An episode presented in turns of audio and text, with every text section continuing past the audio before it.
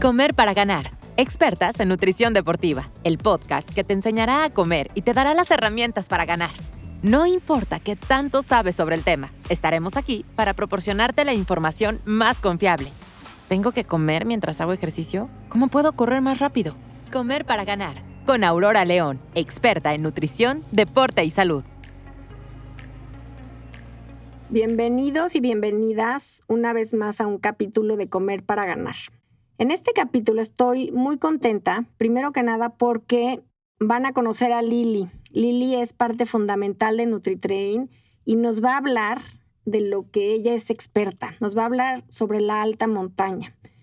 Es un tema que me gusta muchísimo y sobre todo se ha puesto muy de moda en estos últimos años. Es mucho más común que me lleguen pacientes para que los encamine, para que los, los orienten, cómo deben comer y qué deben de suplementarse cuando hacen este tipo de escaladas, ¿no? Hoy por hoy es muy, muy común encontrar esos propósitos de año nuevo, de este año voy a subir el pico de Orizaba, este año voy a hacer el lista. Y hay gente, desgraciadamente, que no está perfectamente preparada o no sabe a lo que se enfrenta. Entonces, la intención de este capítulo es que Lili, que es una experta en alta montaña, nos platique todas las necesidades, todo lo que implica subir una alta montaña y sobre todo empezar a ver todos los cambios fisiológicos que ocurren en el cuerpo para estar preparada.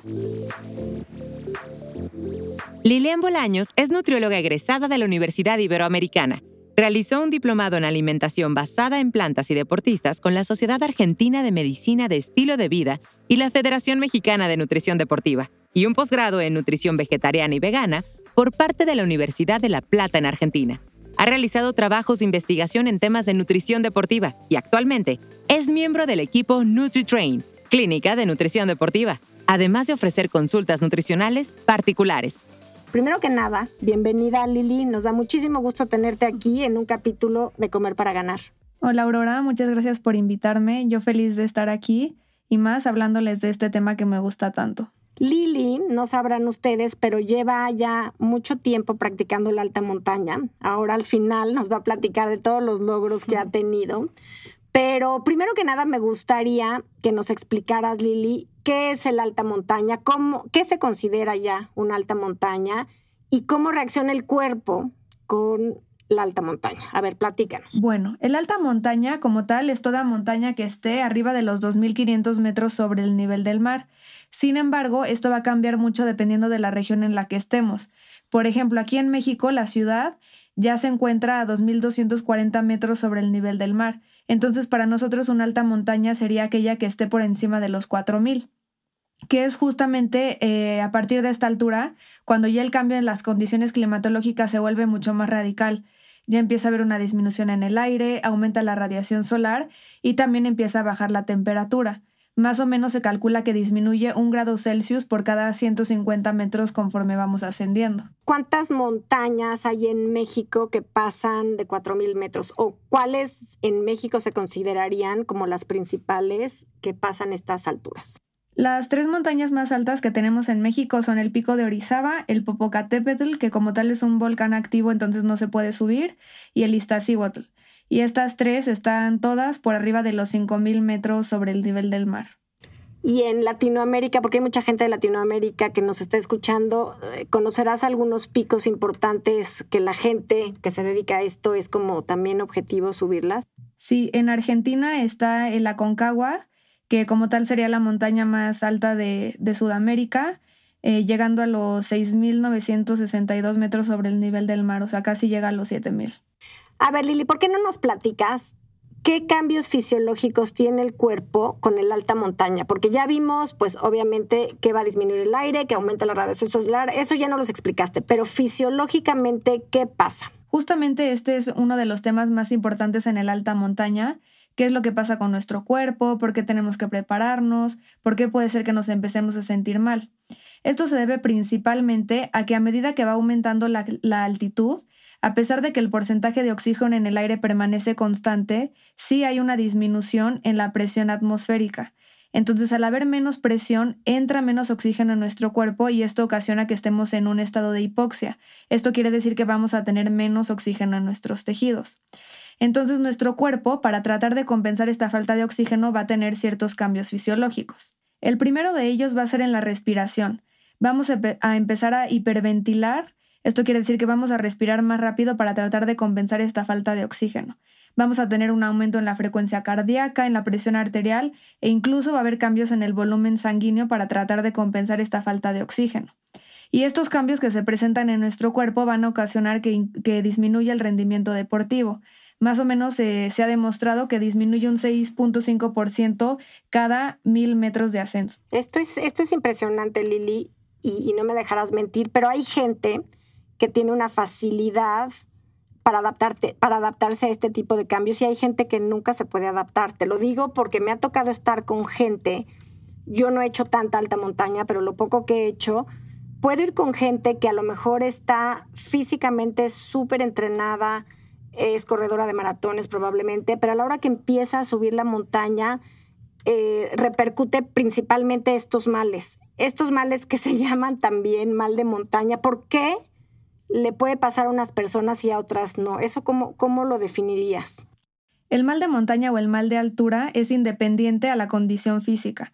Es por eso que pasa esto que dices que un triatleta, un maratonista, a pesar de tener súper buena condición, al llegar a la montaña se siente mal. Tiene que ver más bien con la capacidad que tenga el cuerpo eh, para adaptarse a estas condiciones a las que no está acostumbrado, como la falta de oxígeno. Y de igual forma, el mal de montaña puede presentarse de diversas formas, varía de persona a persona. Puede ser dolor de cabeza, náuseas, sueño, mareo, vómito, desmayos. Por eso es muy importante estar siempre alerta a lo que nuestro cuerpo nos está diciendo y poder identificar a tiempo cualquier síntoma por más mínimo que éste sea. ¿Te ha pasado, Lili, que subas con algún grupo de personas y alguna de las personas que está subiendo contigo le ha dado mal de montaña y cómo lo has, cómo lo has manejado, cómo se ha manejado. A ver, platícanos. Sí, claro, de hecho esto es mucho más común o más frecuente de lo que se podrían imaginar. Y el qué hacer dependerá mucho del síntoma que se presente y de la gravedad del mismo. Por ejemplo, si empieza como un dolor de cabeza, disminuimos un poco la velocidad, vemos cómo va evolucionando la persona. Si este ya se intensifica hasta llegar a una migraña que empieza a ocasionar mareos, pues ya hay que considerar el, el frenar el ascenso y descender la montaña. Como tal, hay varias formas que podemos combatirlo, pero lo más importante pues sería prevenir que este suceda.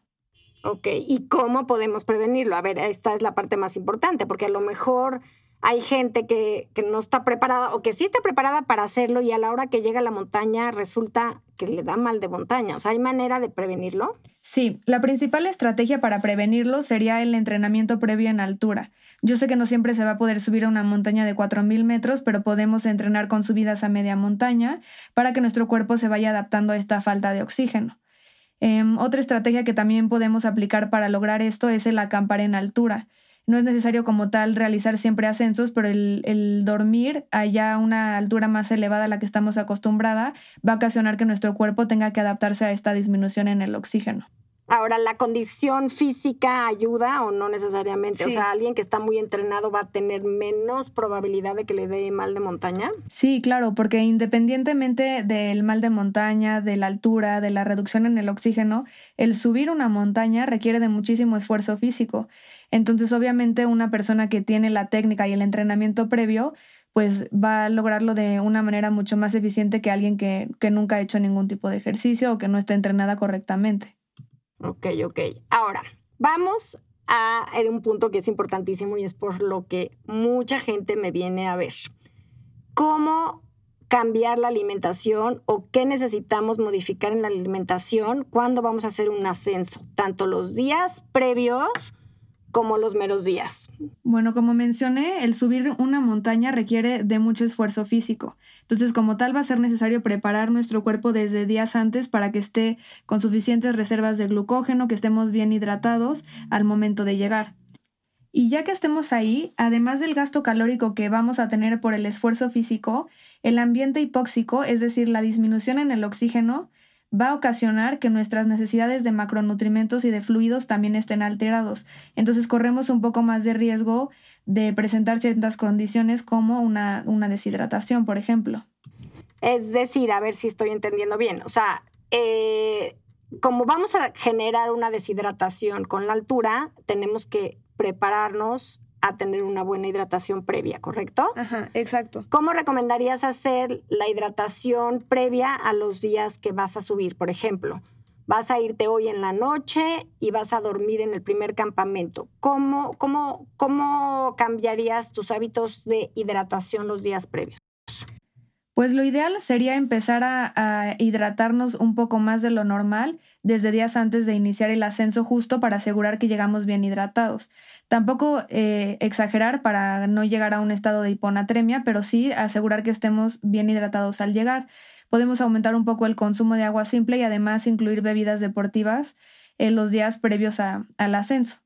Es importante que sepan que ya al llegar a la montaña, van a aumentar las pérdidas de líquidos principalmente por la hiperventilación de la respiración. Como vamos a estar respirando más rápido, no nos damos cuenta y empezamos a perder más agua a través del vapor de la respiración. Entonces, por eso es muy importante que aunque no tengamos sed, aunque no nos sintamos deshidratados, todo el tiempo nos estemos hidratando lo suficiente. Aquí se podrían manejar un poco las mismas recomendaciones que cuando haces ejercicio. O sea, sí seguir la sensación de sed, que este, si te da sed, tomarla, pero también evitar que te llegue a dar sed, ¿no? Sí, definitivamente aquí la sed no va a ser el mejor indicador sobre todo porque como vamos a estar expuestos a condiciones ambientales muy distintas a las habituales, vamos a estar en un ambiente con mucho frío, probablemente ni siquiera sintamos esa sensación de sed. Además, por las mismas capas de ropa, eh, probablemente no notemos las pérdidas de sudoración que estemos teniendo entonces el mecanismo de sed como tal no sería lo más confiable. Más bien, incluso aunque no sintamos sed, es importante eh, mantener una adecuada hidratación todo el tiempo. Además hay que tomar en cuenta, para la gente que nos está escuchando, que vamos a tener que cargar todo esto. Entonces, creo que es una parte que a lo mejor mucha gente no la toma en cuenta, el entrenar con el peso en la espalda. ¿Por qué? Porque se recomienda que lleven estas cantidades de líquidos durante todo el ascenso. Entonces las vas a traer en la mochila, las vas a traer cargando y eso implica pues un esfuerzo mayor. Entonces, ¿cómo, cómo, recomendarías este entrenamiento con el agua? O sea, como que a mí esa parte me cuesta un poco de trabajo porque normalmente en competencias, normalmente en carreras, en partidos, pues es muy fácil hidratarte porque ahí está el agua y tú te acercas y la tomas, pero aquí la vas a tener que llevar desde abajo todo lo que vayas a necesitar durante, durante tu ascenso.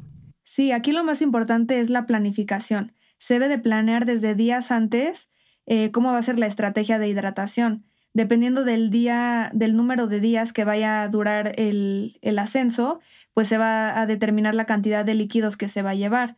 Tenemos que considerar que justamente vamos a estar cargándolo, entonces tenemos que llevar lo indispensable y no podemos excedernos porque esto va a, causar que estemos cargando eh, peso de más que no sería necesario.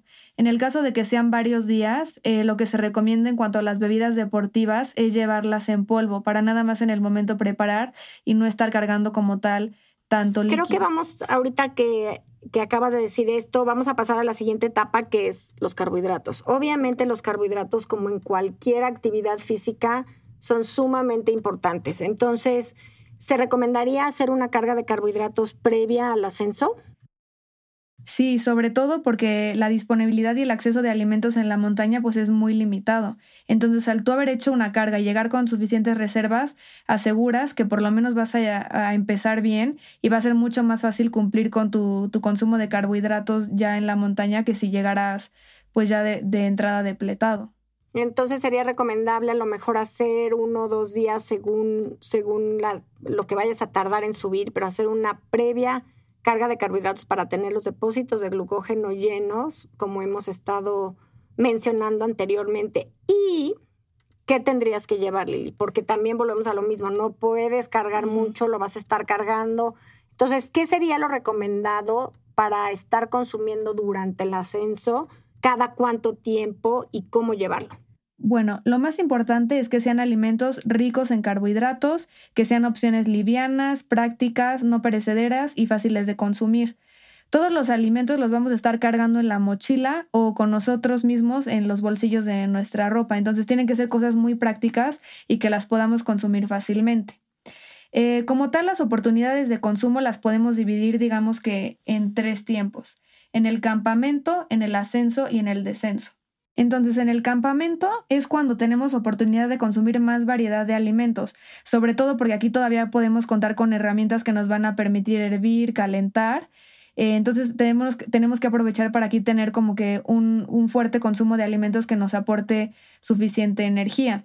Y pues ya en el ascenso y en el descenso, vamos a consumir únicamente lo que nosotros llevemos con nosotros mismos, es decir, lo que vayamos cargando en la mochila o en, nuestros bolsillos. Entonces sí tienen que ser opciones mucho más prácticas, carbohidratos simples que nos den energía rápida y mm, que sean de, fácil consumo.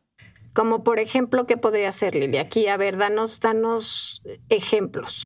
Sí, pues una opción muy práctica son los geles de carbohidratos. Supongo que ya habrán hablado de ellos aquí en el podcast pero como tal nos aportan carbohidratos simples que vamos a usar como energía y además dependiendo de la marca pueden contener electrolitos como sodio y potasio y cafeína para igual favorecer el rendimiento. Eh, otra opción que podemos llevar son barritas, fruta, frutos secos, eh, sándwiches. Aquí lo importante también es considerar mucho el clima en el que vamos a estar porque si son ambientes muy muy fríos, cosas como los frutos secos y las barritas o incluso los geles se pueden llegar a congelar, entonces es muy importante hacer elecciones pues sabias dependiendo del clima y si no guardarlos en lugares estratégicos. Por ejemplo, los geles, no dejarlos en los bolsillos externos de las mochilas para que no se congelen, sino a lo mejor meternos, eh, meterlos en las bolsas de la ropa para que con el calor corporal pues se mantengan a, a una temperatura un poco más cálida y no se congelen.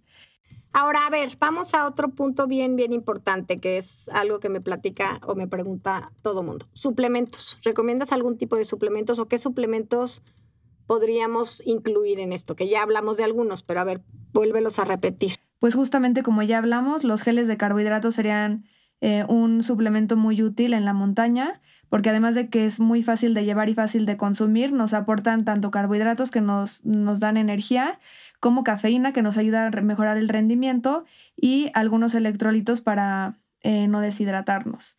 El segundo suplemento que sería muy útil son las bebidas deportivas, ya sea como tal líquidas o de preferencia en polvo cuando sean muchos días es mejor para no tener que estar cargando tantas botellas o tantos termos y no llevamos el polvo y simplemente lo, lo disolvemos en agua. Y otro suplemento que es de gran utilidad en la montaña, sobre todo por esta disminución en el oxígeno, es el betabel, jugo de betabel o betabel deshidratado, eh, que como sabrán, por su contenido en nitratos, favorece la, oxigenación. Hemos hablado mucho de betabel en otros capítulos, entonces como recordarán, el betabel funciona aumentando un poco los niveles de oxígeno en la sangre como que, como que oxigenan un poco más la sangre, que es lo que hacen los nitratos. Entonces, en estos casos, cuando estamos a, mucha altura, son muy benéficos. Entonces, llevar el jugo de betabel, lo, lo recomendarías que llevaran betabel deshidratado para que se hidrate ahí. Sí, en este caso lo más recomendable sería como tal el betabel deshidratado, ya que llevarlo ya el jugo hecho o incluso los betabeles pues no sería nada práctico. Al igual que con las bebidas deportivas, lo que queremos aquí es cargar lo menos posible y pues ya con el polvo nos aseguramos que con un pequeño scoop eh, tenemos la porción correcta y lo podemos tomar eh, sin, ningún, sin ningún problema. Bueno, como ven, son muchísimas las recomendaciones que tienen que tener y si están dentro de sus planes hacer un ascenso de montaña, sí es bien importante que lo planeen, sí es bien importante que acudan a un nutriólogo, que les den las recomendaciones necesarias para los días previos, para los entrenamientos sobre todo, y para toda la parte de hidratación y de, y de alimentación. Ahora, por último, a mí me gustaría preguntarle a Lili o que nos platique un poquito de la última experiencia que tuvo. Poca gente sabrá, pero Lili ascendió tres montañas en tres días seguidos. Algo impresionante, porque no sé si alguna de ustedes ha, subido alguna montaña, pero subir alguna al día siguiente uno está muerto. Pensar hacerlo tres días seguidos me parece irreal. Pero a ver, platícanos, Lili, ¿cómo, cómo le hiciste? ¿Cuánta gente lo logró? ¿Y cuál fue la dinámica? Sí, pues eh, hice este reto a finales del año pasado, justo para cerrar el año con broche de oro, y como dices, consistía en subir tres montañas en tres días. La primera fue el pico de Orizaba, que es la más alta de México, después la Malinche, que supera los 4.400, y al final el Iztaccíhuatl, que igual supera los 5.200. Y pues el reto consistía en subir una montaña, te trasladabas a la otra, subías inmediatamente y así hasta, hasta terminar. Inicialmente el grupo eran de más de 10 personas, ya el día de, la reunión solo nos presentamos tres, entonces fuimos los, tres valientes que nos animamos al reto. el primer día llegamos al, pico de Orizaba, como tal ahí no puedes subir en tu coche, entonces llegas a un lugar donde dejas el coche y unas camionetas te suben digamos que a la base de la, de la montaña y ahí puedes acampar o dormir en el refugio. Nosotros llegamos ahí más o menos a las seis y pues preparamos todo rápido para dormir unas horas y a las doce y media de la noche ya estábamos de nuevo despiertos para iniciar el ascenso.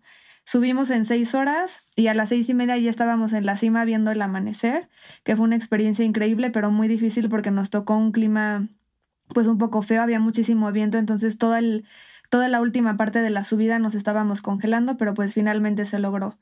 De ahí descendimos la montaña y nos trasladamos en coche hacia la Malinche para volver a, realizar el mismo proceso.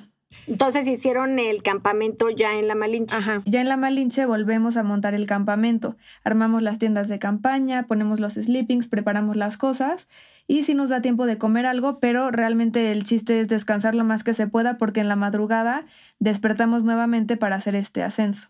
Como la Malinche tiene un poco menos de altura, la hicimos más rápido, bajamos y nos trasladamos a la última montaña que es el Iztaccíhuatl, que en mi opinión es la montaña más bonita de México. Si algún día ustedes quieren hacer alta montaña, de verdad les recomiendo muchísimo el Iztaccíhuatl, van a tener unas vistas impresionantes y probablemente van a ver el amanecer más bonito de su vida. Pero bueno, ya estando aquí, eh, llegamos, acampamos y estábamos listos para de igual forma iniciar en la madrugada. Teníamos pensado hacerlo en ocho horas, que es normalmente un ritmo promedio. Imagínense, ocho horas habiendo subido dos montañas antes, qué cosa. Sí, de hecho era eso justo lo planeado porque ya era la última, la última montaña y aún así lo logramos subir en seis horas. Entonces el llegar a la, a la cima sí realmente fue una satisfacción y una experiencia increíble. Ha sido de verdad de las cosas más bonitas y más retadoras que he hecho. Y pues ya después de llegar a la cima estuvimos un rato ahí y bajamos. Muchas veces se nos olvida que la cima es solo la mitad del camino porque falta bajar todo lo que subimos. Y pues ya la bajada realmente fue más disfrutarla y al final concretamos el reto únicamente dos personas. Entonces fue un, un gran logro. Bueno, pues y lo lograron después de tres días y, y, lo más impresionante es ver que yo a Lili la vi después y estaba como sin nada. O sea, la parte de la alimentación pues juega un papel sí, sumamente la, diferencia en la recuperación también, en el desempeño. Pero bueno, esperamos que les haya servido mucho toda esta información. Como saben, pueden escribirnos a las, a las redes sociales de Comer para Ganar si tienen alguna duda de la alimentación en este tipo de ascensos, cualquier sugerencia, aquí estamos para, para servirles. Y bueno, Muchas gracias Lili por haber estado aquí. Gracias a ti Aurora por invitarme, me gustó mucho estar aquí y más hablando de este tema que ya sabes que es tan especial para mí. Les, les agradecemos a la Federación Mexicana de Nutrición Deportiva, a Deporte y gracias a todos por estar aquí. No se les olvide mandar sus comentarios. Hasta la próxima. Esto fue Comer para Ganar un episodio más hablando de lo que sí es verdad en temas de nutrición, deporte y salud con Aurora León. Síguenos en arroba comer para ganar.